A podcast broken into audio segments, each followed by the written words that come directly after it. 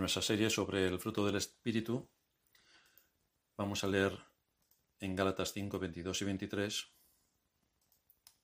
para llegar al último de esta diversidad que compone el fruto del Espíritu. Nos dice el apóstol Pablo, más el fruto del Espíritu es amor, gozo, paz, paciencia, benignidad, bondad, fe, mansedumbre, templanza, contra tales cosas no hay ley.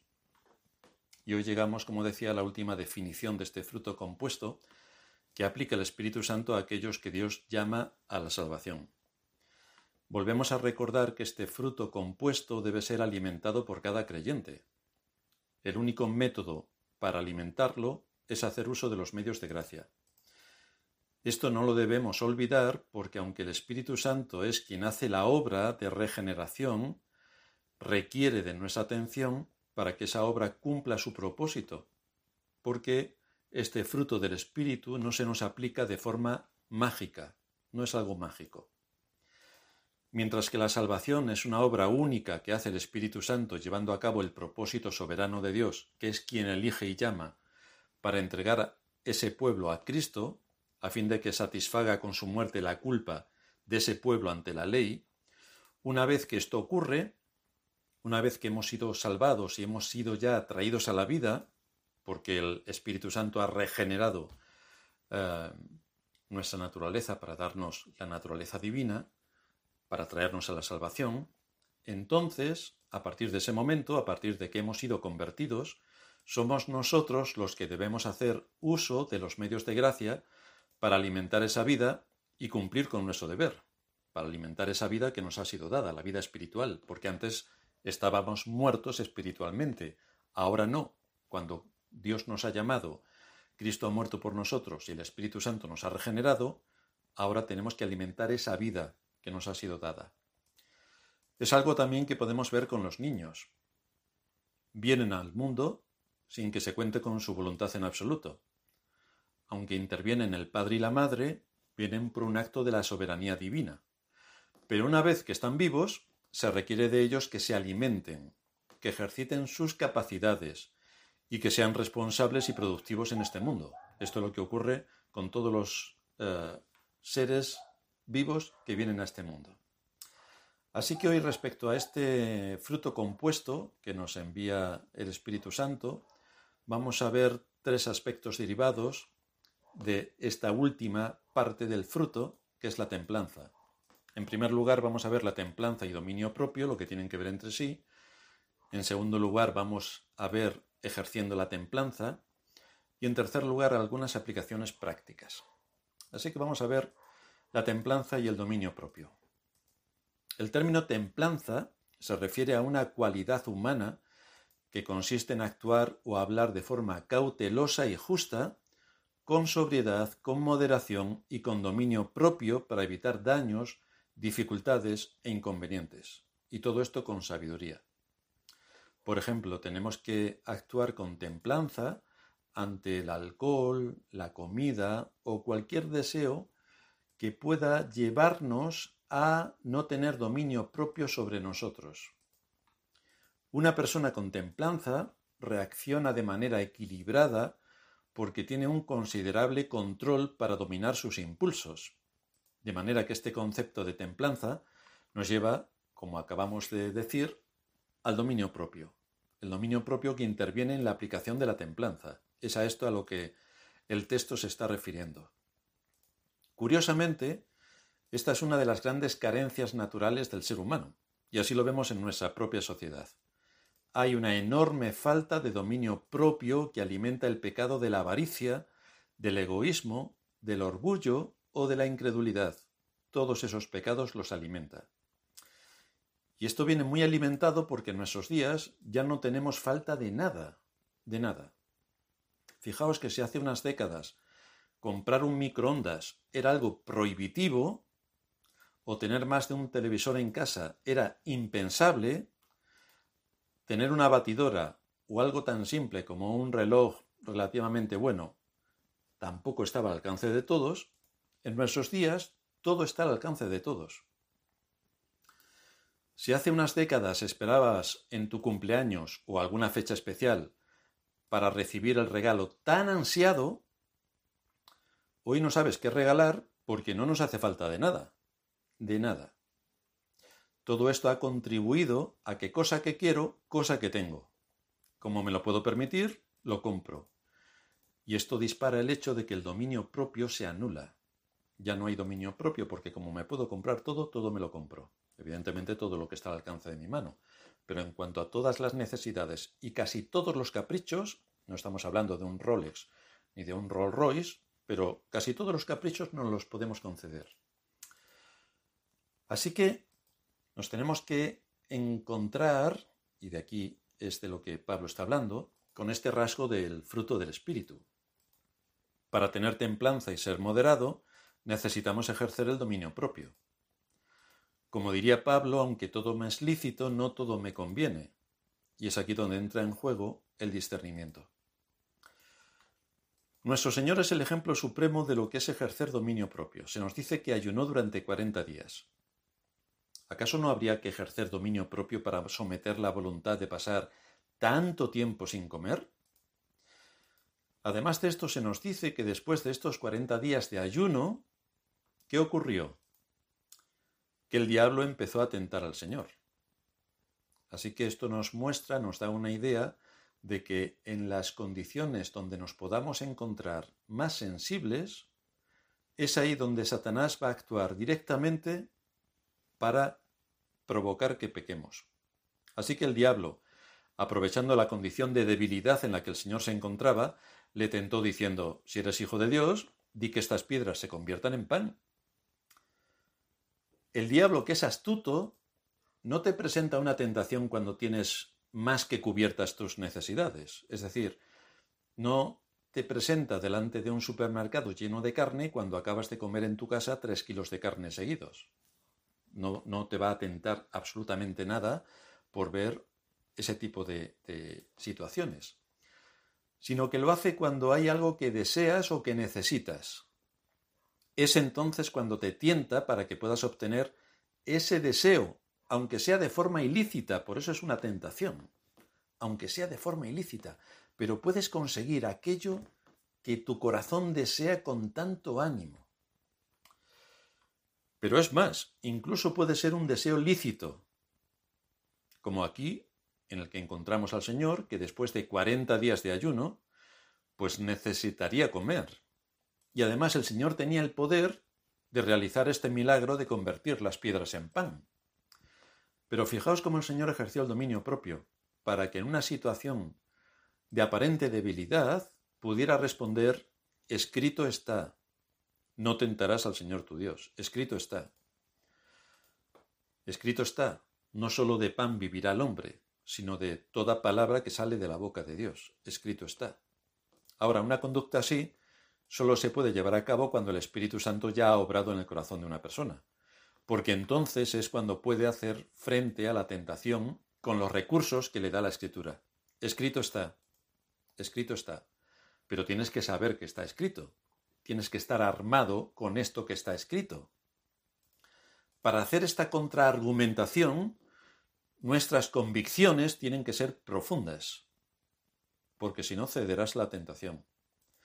Para tener el valor de contrarrestar esta tentación, debemos estar en una perfecta comunión con Cristo.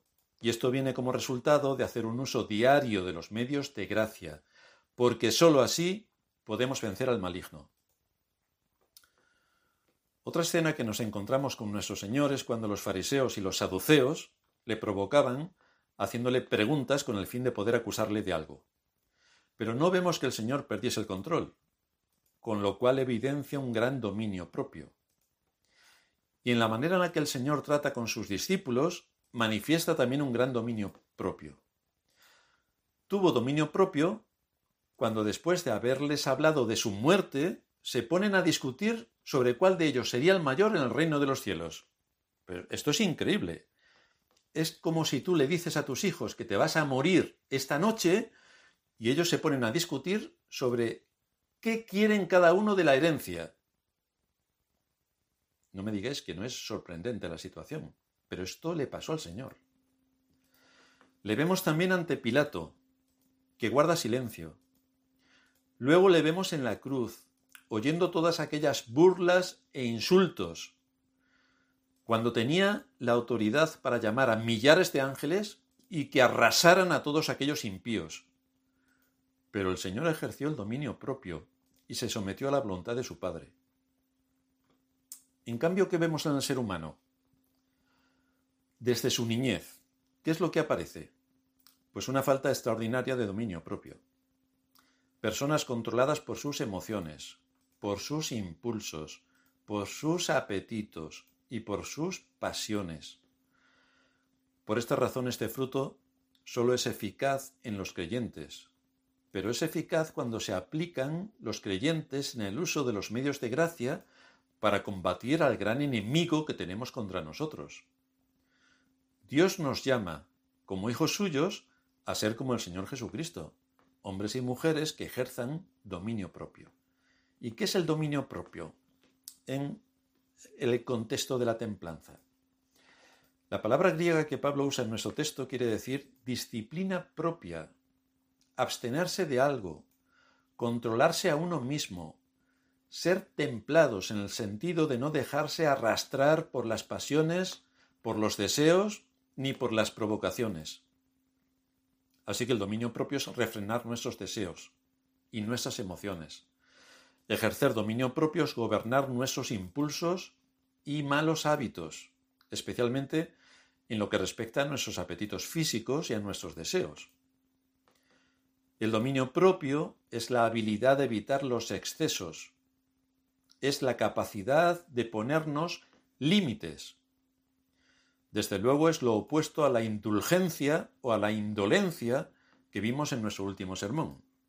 Es decir, que si eres permisivo contigo mismo, sabiendo que hay cosas que no deberías hacerlas, por principio, y las haces, es que no tienes dominio propio, no tienes templanza. Ejercer dominio propio es vivir por principios y no según nuestros impulsos, ni según nuestros deseos. Es refrenar esos deseos, ya que si esos deseos se dejan sin control, ellos nos controlarán a nosotros. Es mantener los deseos bajo nuestro mando y no nosotros bajo su mando. Este es el pequeño matiz de quién domina a quién, o los deseos a nosotros o nosotros a los deseos esto es muy duro.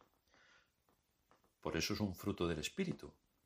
Porque ejercitándonos en el fruto del Espíritu, podemos dominar esa situación en la que el deseo se quiere imponer sobre los principios. Ahora bien, el énfasis que se le da al dominio propio en las escrituras nos habla de cómo Dios creó al hombre.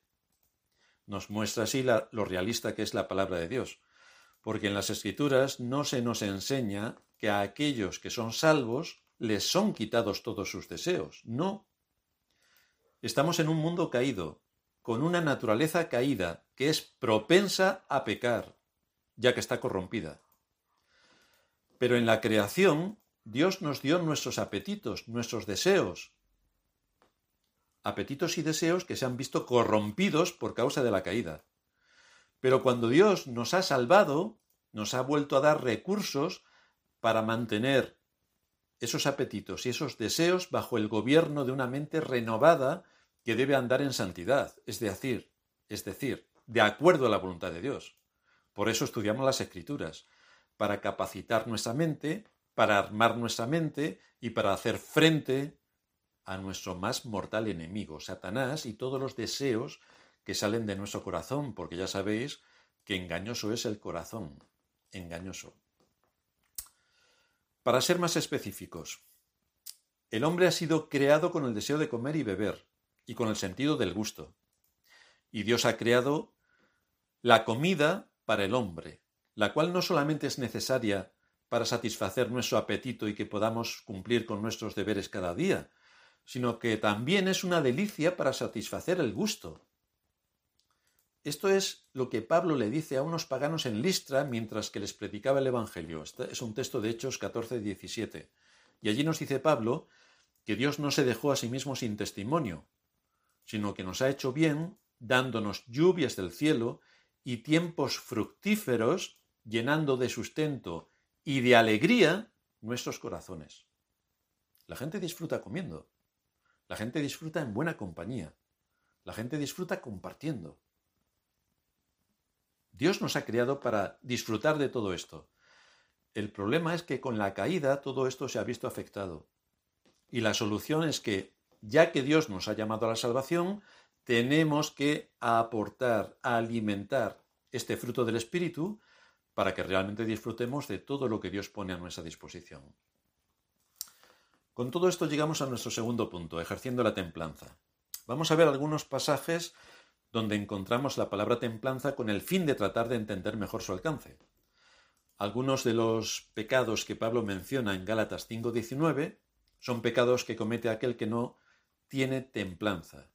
Allí Pablo nos dice que manifiestas son las obras de la carne, que son adulterio, fornicación, inmundicia, lascivia, idolatría, hechicerías, enemistades, pleitos, celos, iras, contiendas, disensiones, herejías, y sigue todavía más. De modo que cuando se nos menciona este fruto compuesto, donde está la templanza, es en contraste a estos pecados que también está definiendo el apóstol. En los capítulos 8, 9 y 10 de Primera de Corintios, el apóstol trata con lo que algunos llaman las áreas grises, aquellas que tienen que ver con la libertad cristiana. En particular, en la iglesia de Corinto, el problema era la comida ofrecida a los ídolos. Los creyentes corintios tenían que aprender a dominarse, tenían que aprender a ejercer la templanza, y no deberían seguir la corriente de moda y la presión social que en aquel tiempo eran las grandes comilonas en honor a sus dioses, aparte de otras cosas las grandes comilonas en honor a sus dioses.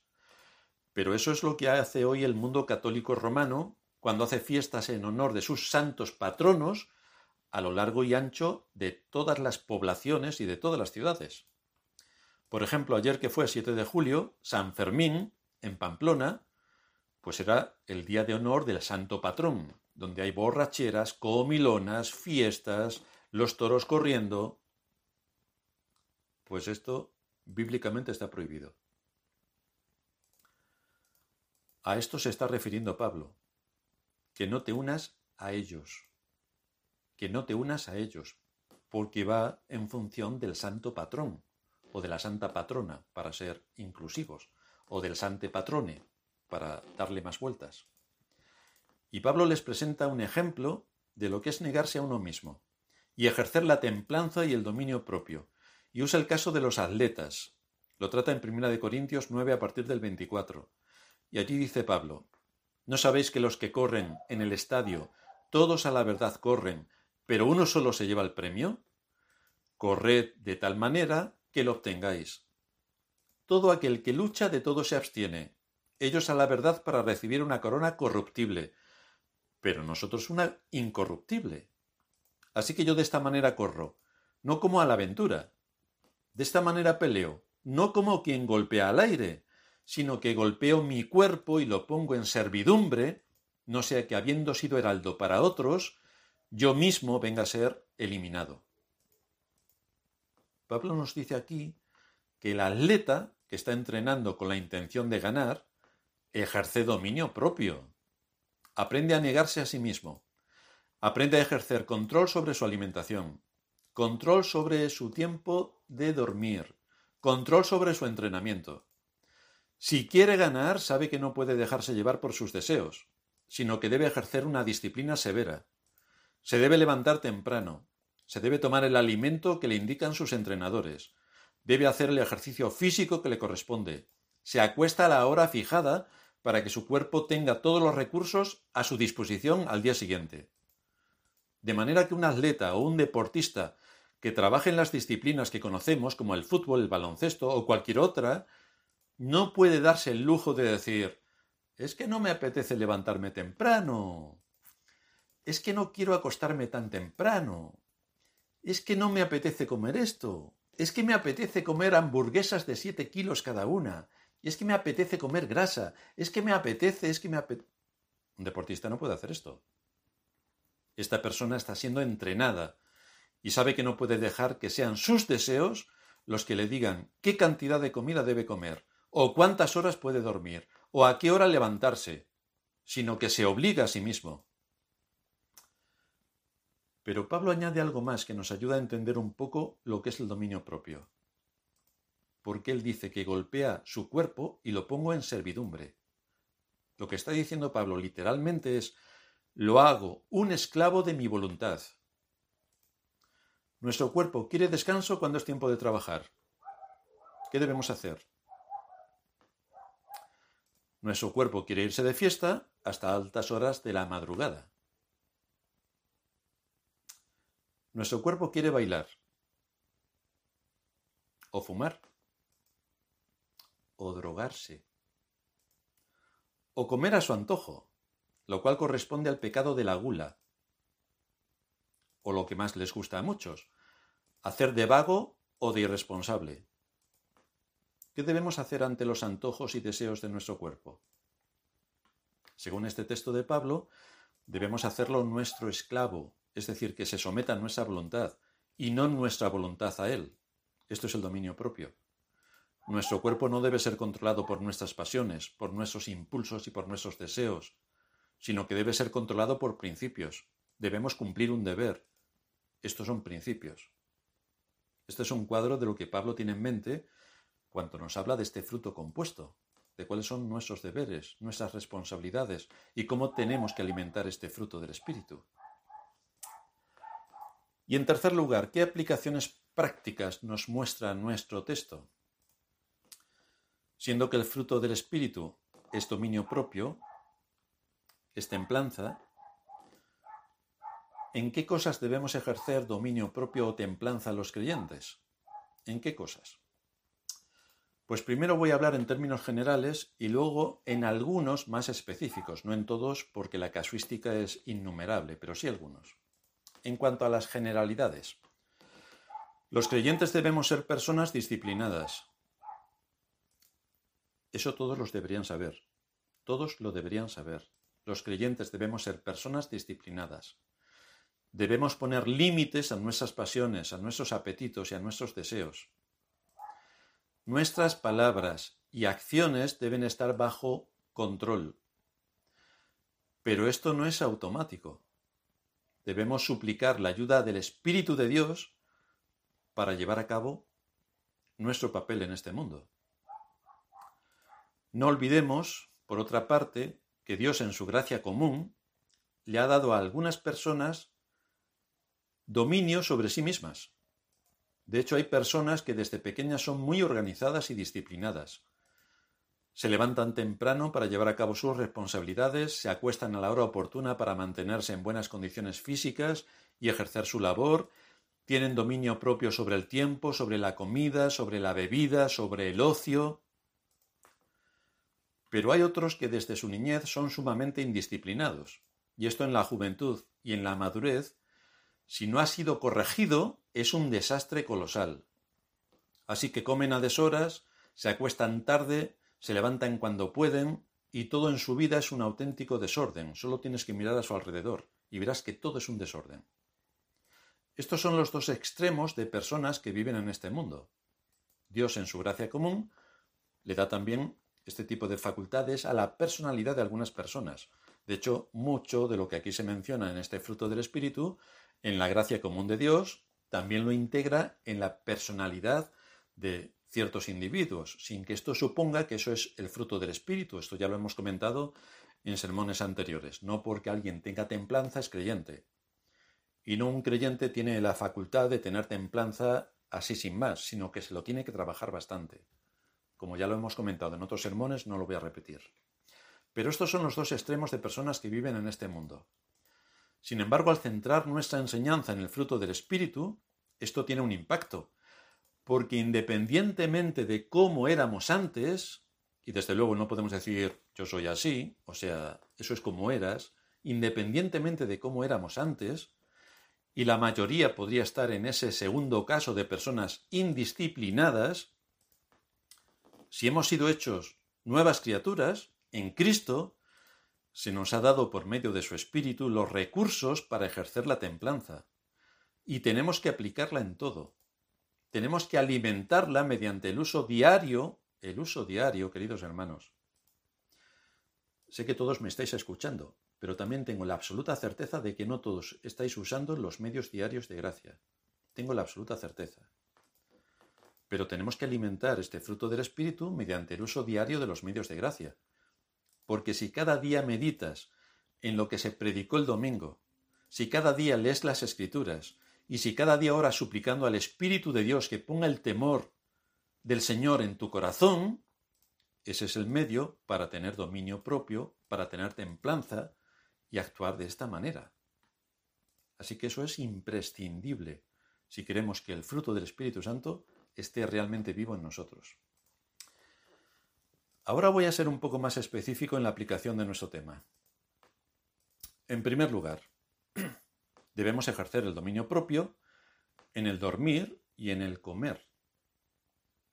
Si cuando no conocías a Dios tenías un desorden en los horarios de comer y de dormir, y a pesar de haberle conocido sigues con la misma pauta de conducta, entonces evidencias que estás muy lejos de conducirte de acuerdo a la palabra, porque no mantienes los distintivos cristianos estás deshonrando a Dios que te enseña a ejercer dominio propio y templanza.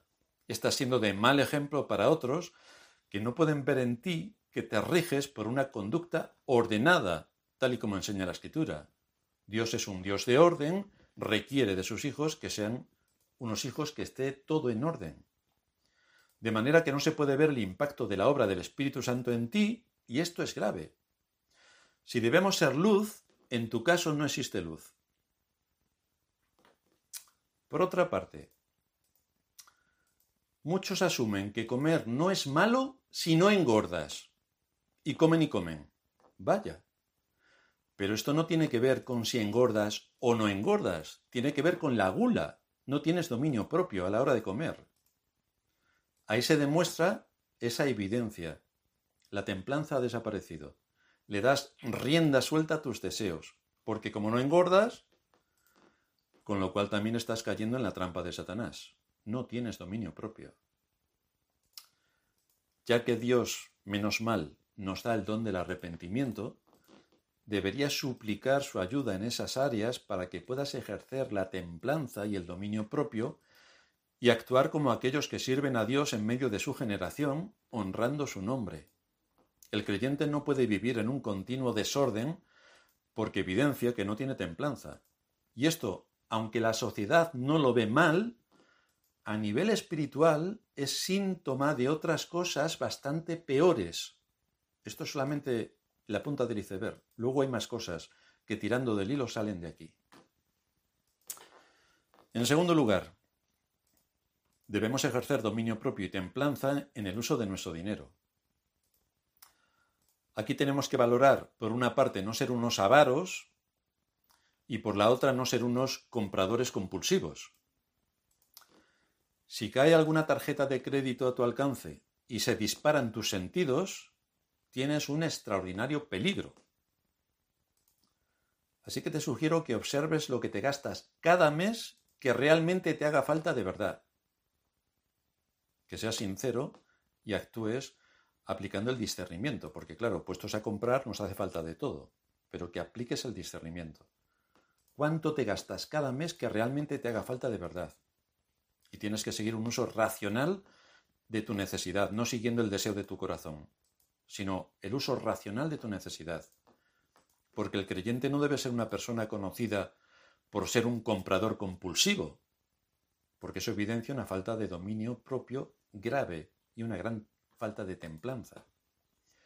Desde, desde, luego, por vivir en una sociedad como la nuestra, todo está enfocado a seducirte para que te gastes todo tu dinero en cosas que en su mayor parte no son necesarias. Observa que los anuncios apelan a tus deseos y a tus emociones para que compres por impulso. De hecho, en los supermercados hay muchas zonas para compras por impulso que están puestas a propósito. ¿Por qué razón crees que cuando éramos niños íbamos a una tienda a comprar, con la lista de la compra, comprabas únicamente lo que estaba en la lista de la compra y nada más? ¿Y por qué crees que ahora tenemos supermercados? ¿Por qué crees? Porque cuando vas andando entre los pasillos, aparte de la lista de compra que llevas, siempre hay más cosas que llaman tu atención. Y si tenías previsto gastarte 50 euros, acabas comprando 80 euros.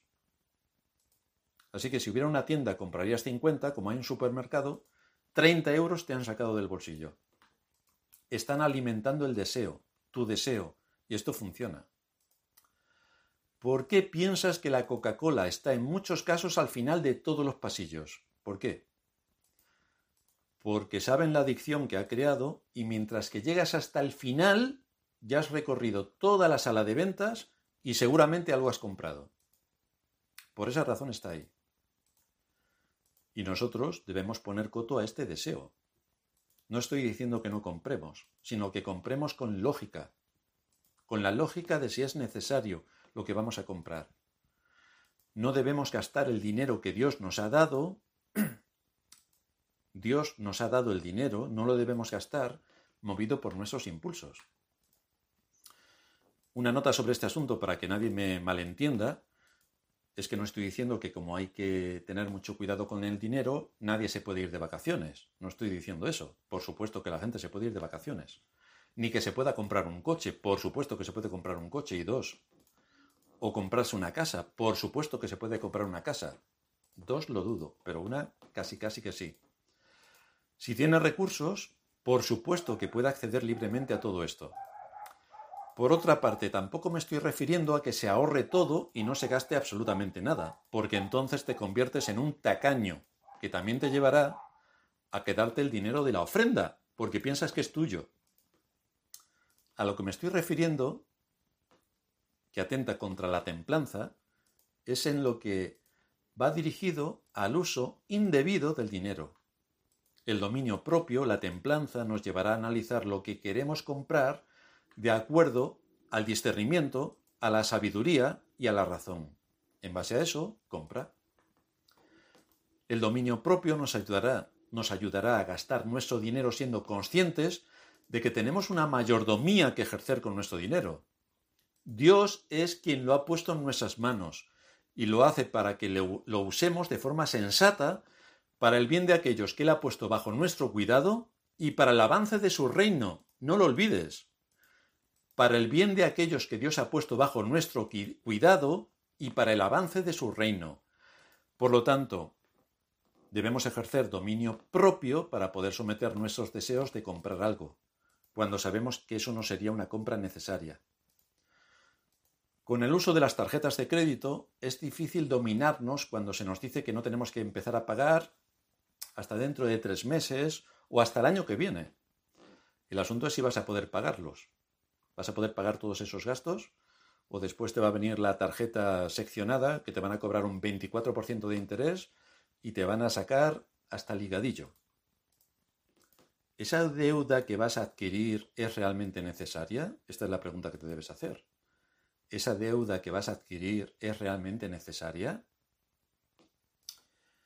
Y hablando de dinero, si por alguna causa justa no has podido ofrendar últimamente, ¿Lo tienes en cuenta también para ser consecuente con tu responsabilidad y volver a estar en paz con Dios con tus cuentas que tienes delante de Él en cuanto te sea posible y antes de hacer un gasto en otra cosa?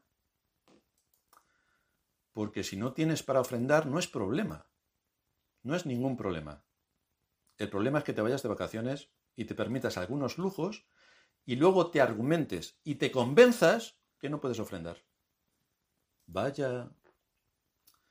Si piensas que engañas a alguien, llevas razón. Estás engañando a Dios y robándole.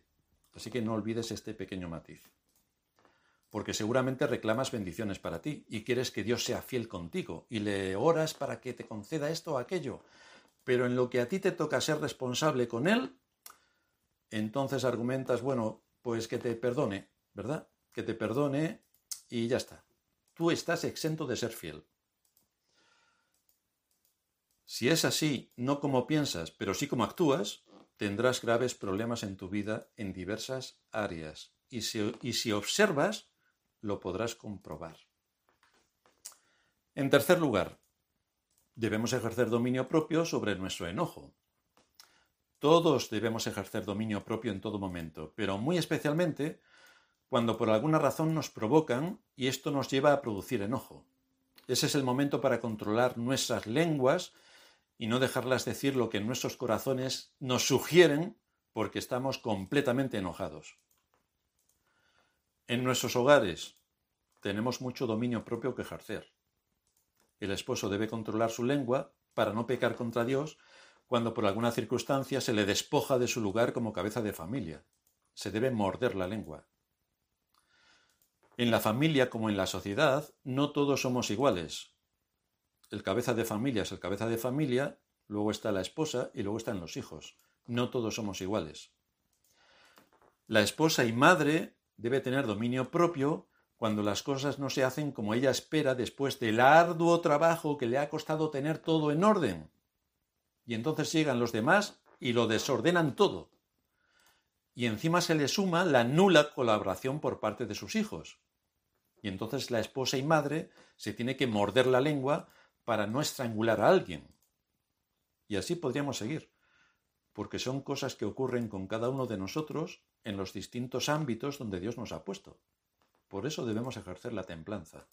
Por eso. ¿A qué conclusión nos lleva todo esto? No podemos avanzar en el camino de santidad si no alimentamos este fruto múltiple del Espíritu Santo.